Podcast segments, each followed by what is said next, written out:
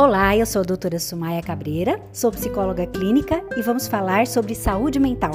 Esse é o podcast Psicologia na Lata.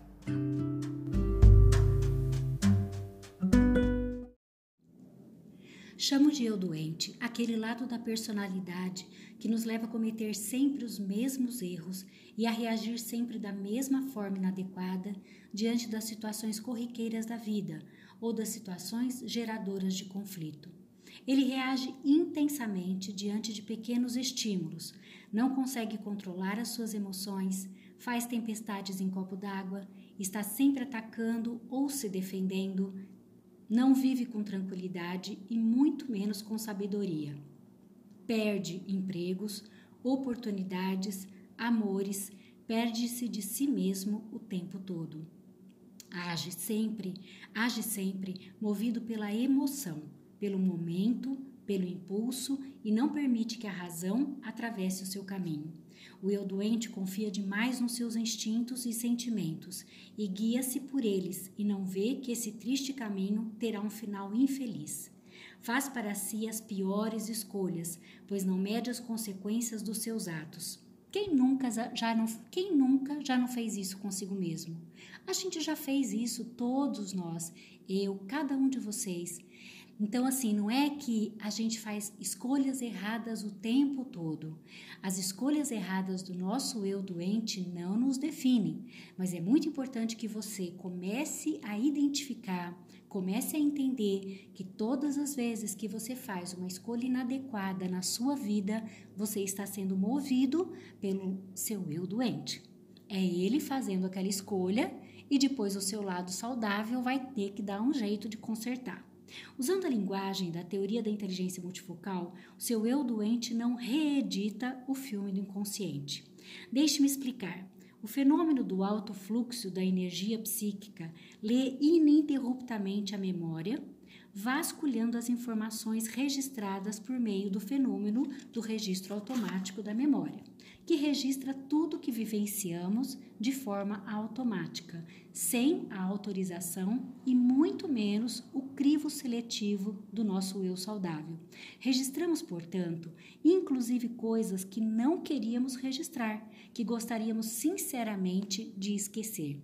Por isso que a gente está sempre lembrando de coisas que a gente, na verdade, queria muito esquecer, porque elas foram registradas de forma privilegiada na nossa memória. Então, elas têm um lugar uh, especial dentro da nossa memória.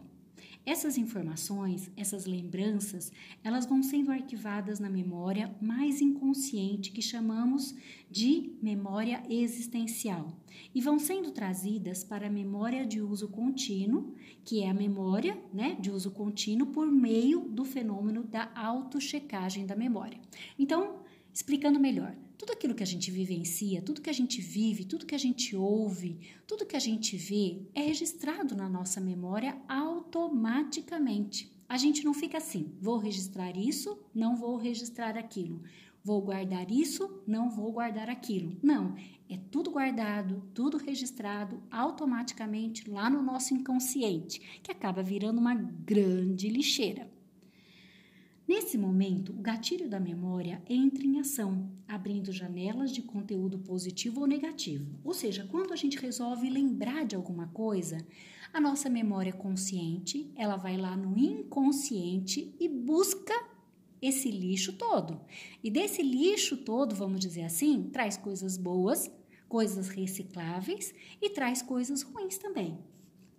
No caso do eu doente, esse lado da nossa personalidade se fortalece pela leitura constante de janelas doentias, janelas cheias de informações negativas e dolorosas de tudo e de todo mundo.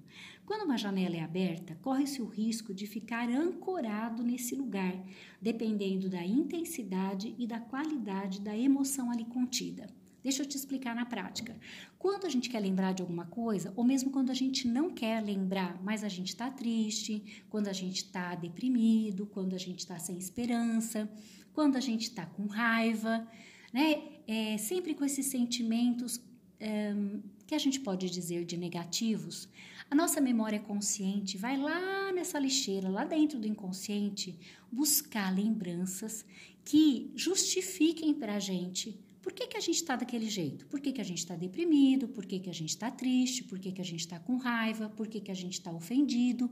Então, vai lá e busca todas as situações que a gente viveu com as pessoas pessoas que nos magoaram, pessoas que nos ofenderam, pessoas que passaram a perna na gente, pessoas que de alguma, de alguma forma nos humilharam, que nos rejeitaram, que nos abandonaram.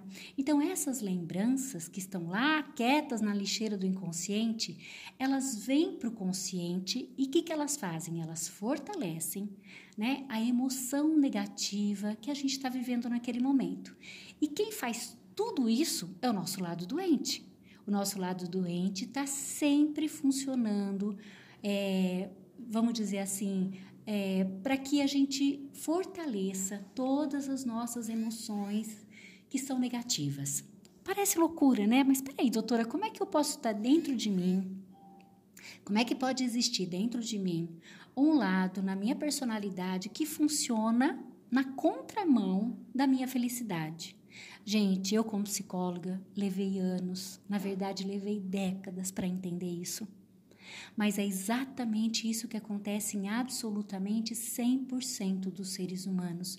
Nós temos um lado dentro de nós, que eu chamo de eu doente, que ele todos os dias, 24 horas por dia, funciona para fazer com que a gente fique mal, triste, deprimido, com sentimento de inferioridade, com sentimento de que a gente não tem valor, de, com sentimento de que a vida não vale a pena. É ele que faz com que a gente tenha é, pensamentos de suicídio, pensamentos de vingança contra as pessoas.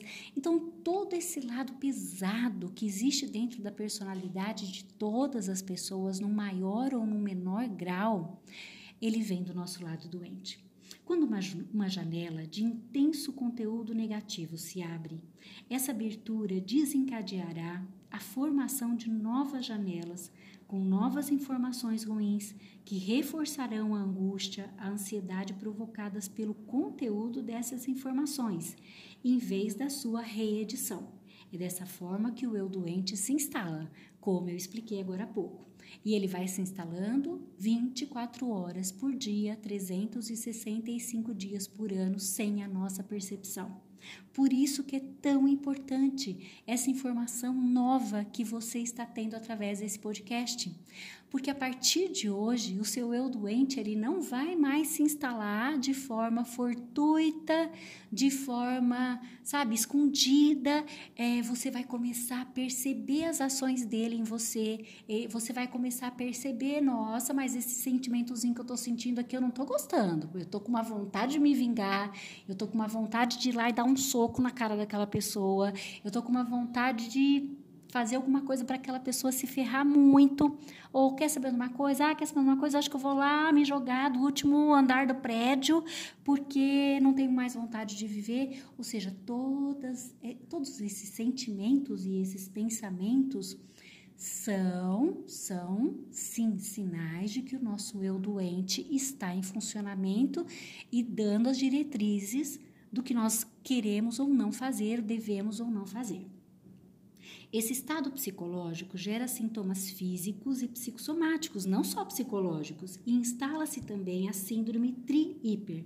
A pessoa fica hipersensível, o que numa linguagem mais popular chamamos de melindrosa. Então aquela pessoa, ai meu Deus, que você não pode falar há para ela que ela já fica ofendida, que ela já fica de cara feia, que ela já fica magoada, que ela já fica assim se sentindo a pessoa mais desvalorizada do mundo, como é difícil, né, gente, lidar com gente melindrosa. Tudo a chateia, tudo a magoa e ela acha que todos estão contra ela. A pessoa também fica hiper preocupada com o que os outros vão pensar dela vão falar dela e fica com uma hiperprodução de pensamentos, de conteúdo negativo, a qual a faz viver dentro da SPA, que é a Síndrome do Pensamento Acelerado. E bilhões de pessoas no planeta estão vivendo assim. Nós também. Quem que já não perdeu uma noite de sono pensando, pensando, pensando, pensando, pensando? Quem tinha que fazer um trabalho de faculdade, um trabalho é, de escola, um trabalho na empresa e não conseguia se concentrar porque a cabeça estava lá pensando um monte, desculpa a expressão, mas pensando um monte de merda. Ai, porque fizeram isso comigo, ai, porque fulano me magoou, ai, porque minha mãe, ai, porque minha mãe não me deu carinho quando eu era criança, ai, porque meu pai não sei o quê, ai, porque meu irmão só faz tudo para me ferrar, ai, porque a minha amiga é invejosa. E quando a gente vê, a gente está com a cabeça buscando na lixeira lá do nosso inconsciente, buscando só lembranças ruins para fortalecer aqueles sentimentos negativos que a gente está vivendo ali naquele momento da vida.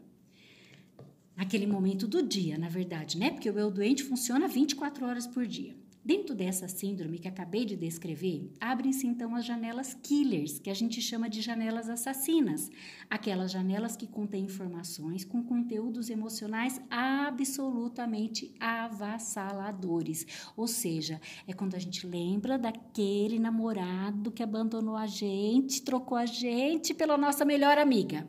É quando a gente lembra daquele daquele chefe que ferrou a gente e que demitiu a gente gente no momento que a gente mais estava precisando de dinheiro, porque a gente tinha gastado demais no cheque especial, tinha gastado demais no cartão de crédito, tinha feito um monte de dívida e não podia ficar desempregado. Quem tem medo de cachorro e se depara com um cachorro bem bravo no meio da rua, sabe do que eu estou falando.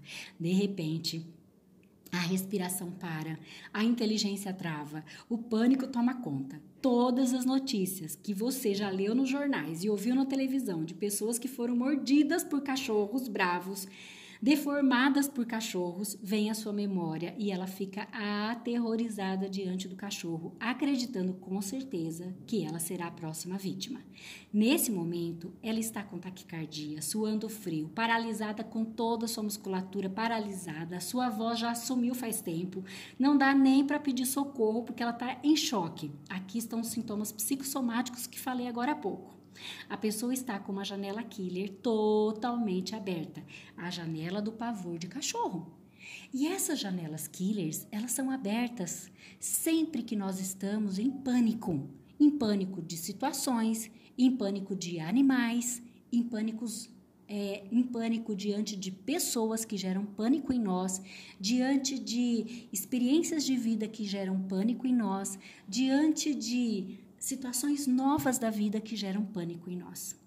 Quando estamos nessa situação, apenas o eu doente funciona, não nos dando ferramentas emocionais para pensarmos em uma saída que não seja sermos destruídos pelo cachorro. Instala-se o cárcere emocional.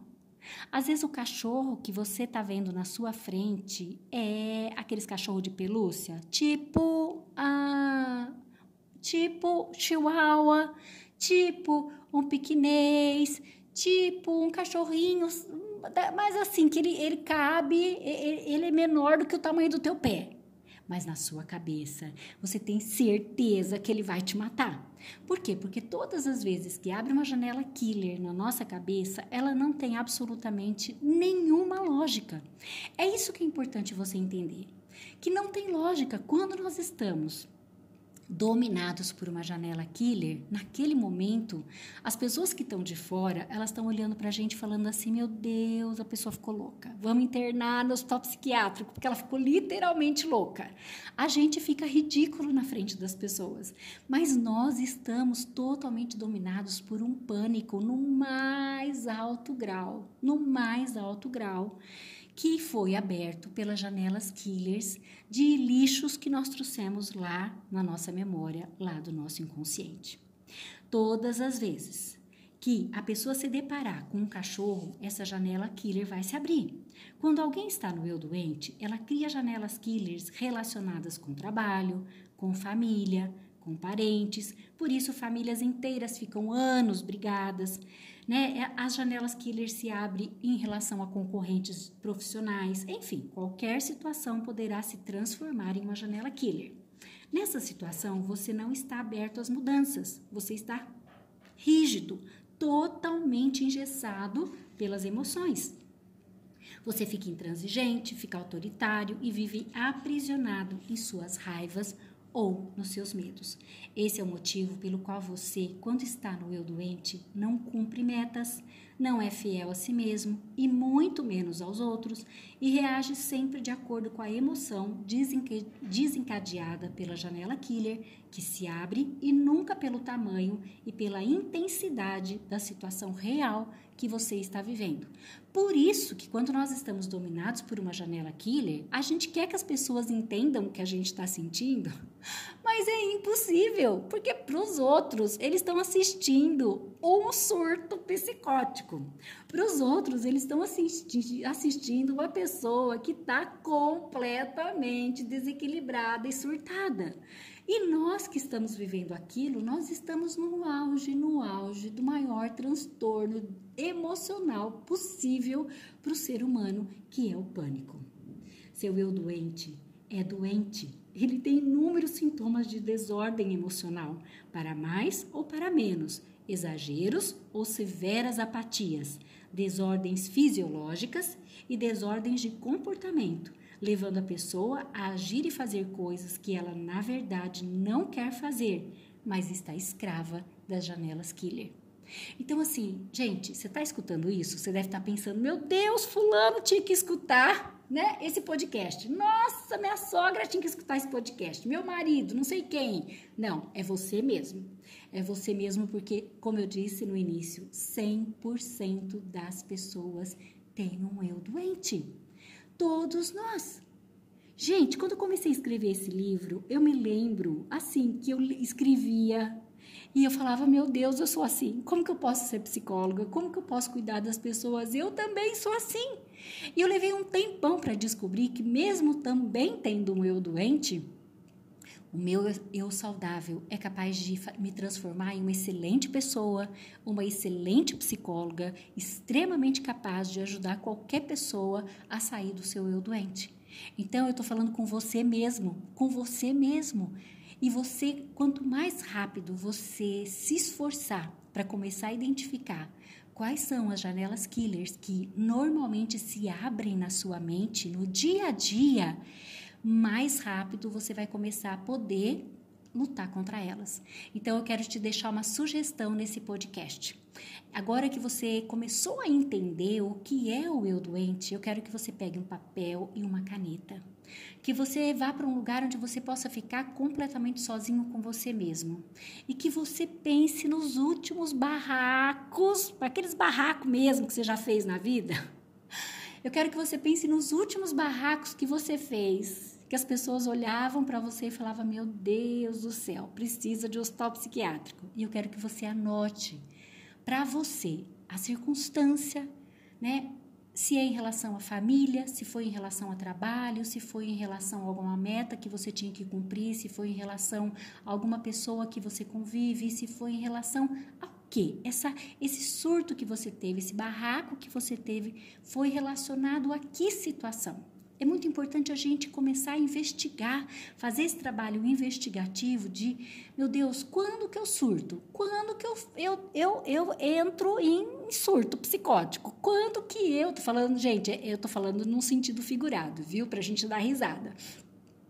Quando que a gente ou faz? Um barraco absolutamente desnecessário diante de uma circunstância, porque literalmente a gente desequilibrou e entrou em pânico ou num estado de raiva muito grande em relação a alguma coisa, ou quando foi a última vez que você entrou no estado de apatia, que você está vivendo alguma situação que precisava de uma reação muito grande sua e você não teve reação nenhuma você ficou prostrado, você ficou inerte, você não teve reação, as pessoas cobravam de você, é, a, empresa cobrava de você que você tivesse uma reação, a família cobrava de você, você cobrava de, mesmo, de você mesmo e você estava absolutamente inerte, apático é o teu eu doente, que te gerou uma apatia absolutamente patológica e doentia, que fez com que você não tivesse reação no momento em que você precisava ter uma reação.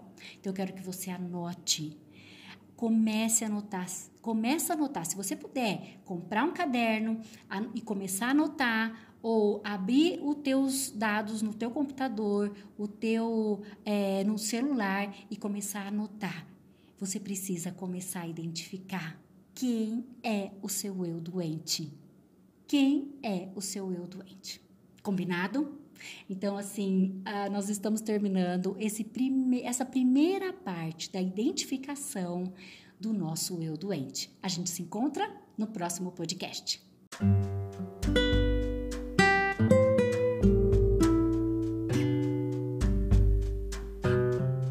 Pessoal, obrigada pela audiência. Foi muito bom a gente ter estado juntos aqui de novo. E se você quiser mais informações sobre esse assunto, vai lá no meu site falasumaia.com.br ou meu Instagram Sumaia Cabreira. Nos vemos lá.